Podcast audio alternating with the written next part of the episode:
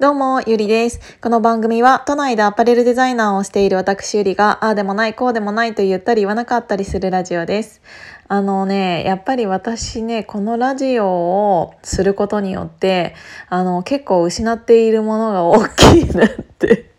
あの、友達と喋ってて思ったんですけど、あの、ああだこうだ言い過ぎたから、言い過ぎてるから、みんななんかちょっと近寄りがたいみたい 私にちょっと近寄りがたい、うーん、みたいで、あのー、完全にね、やらかしてますね。だから、なんて言うんだろうな。うん、私が結構、あの、厳しいこととかもすごく言うから、あの、めちゃくちゃ、うん、例えば男性に対してもストライクゾーンというかすっごい狭そうってこの間も言われて、まあ、確かに狭いんですけどみんなさそうじゃない？あの私はここで喋っちゃってるからそれがあらわになってるだけでみんな絶対心の中では思っているはずなのに言ってるのが私だけっていう感じだと思うわけ。だから完全に私そういう方面では損しているんですけど、その代わりね、きっと得ているものもあると思うから まあそれはいいかなって思ってるんだけど、最近の自分のなんか言動とか行動を見ていても、本当にね、何て言うんだろう、あの、恋愛に限らずなんですが、うん、見切りがすごく早い。あの自分に合わないと思ったら、うーん、すぐ切る。あのね、それは本当に良くも悪くもなんだけど、今のところそれが自分の中で悪いと思っていないというか、うん、それでマイナスになったことがないので、あの、それを今のところ変えるつもりもないんだけど、あの、本当に早いねってすごく言われる。あの、決断をするなんか物事、まあ、仕事もそうなんだけどあの何かに対して私はすごく、えーと、決断力があるのでそれって仕事に対してはいいのかもしれないんだけどうーんそうじゃないものに関しても同じく、えーと決断が早いので。うん、なんかこの人合わないなって思ったらもう近づかないし、うーん、この人タイミング、なんかさ、タイミングが合わない人とかもいるじゃない？わかる？なんか、じゃあいついつどうですか？なんか今度ご飯行きましょう。じゃあいついつどうですか？その日ダメなんですよね。じゃあいついつどうですか？じゃあその日ダメなんですよね。みたいなのも、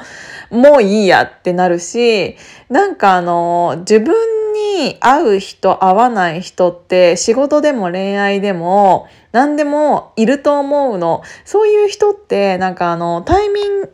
縁、ご縁がある人はタイミングも合うと思うし、そうじゃない人はタイミングも合わなかったりするし、っていうのがあると、私結構ね、その何かやり始めん？何かをやり始めたことに対しての執着というかっていうものは、うんと諦めないんだけど、うん、そうになる前の時点で合わなさそうだったら結構大事なところが合わなさそうだったらもう結構早めにその人から引くんですよね。だからうんと、昨日のラジオで、その物事に対して白黒すごくはっきりつけたいタイプですっていうのはお話しさせていただいたんですけど、それが物事だけじゃなくて人間関係においても私はめちゃくちゃ白黒すごくつけるタイプなので、あの、友達が浅く広くいるタイプではなく、うん深く濃く少なくいるタイプなんですよね。今でもそれはそうで。だからあのーそこら辺が自分のやってきたことと違うからこれからうんと例えば多くの人を巻き込みたいと思うのであればそこら辺がちょっと今までといえばやり方が違うからあの自分で勉強しながらやらなきゃいけないことかなって思ってたんだけどそれ私じゃなくてもいいやって思ったの。うん、例えばさ、私自身が何かをやりたいって言った時に、えっ、ー、と、できるだけ、うん、私と近しい考え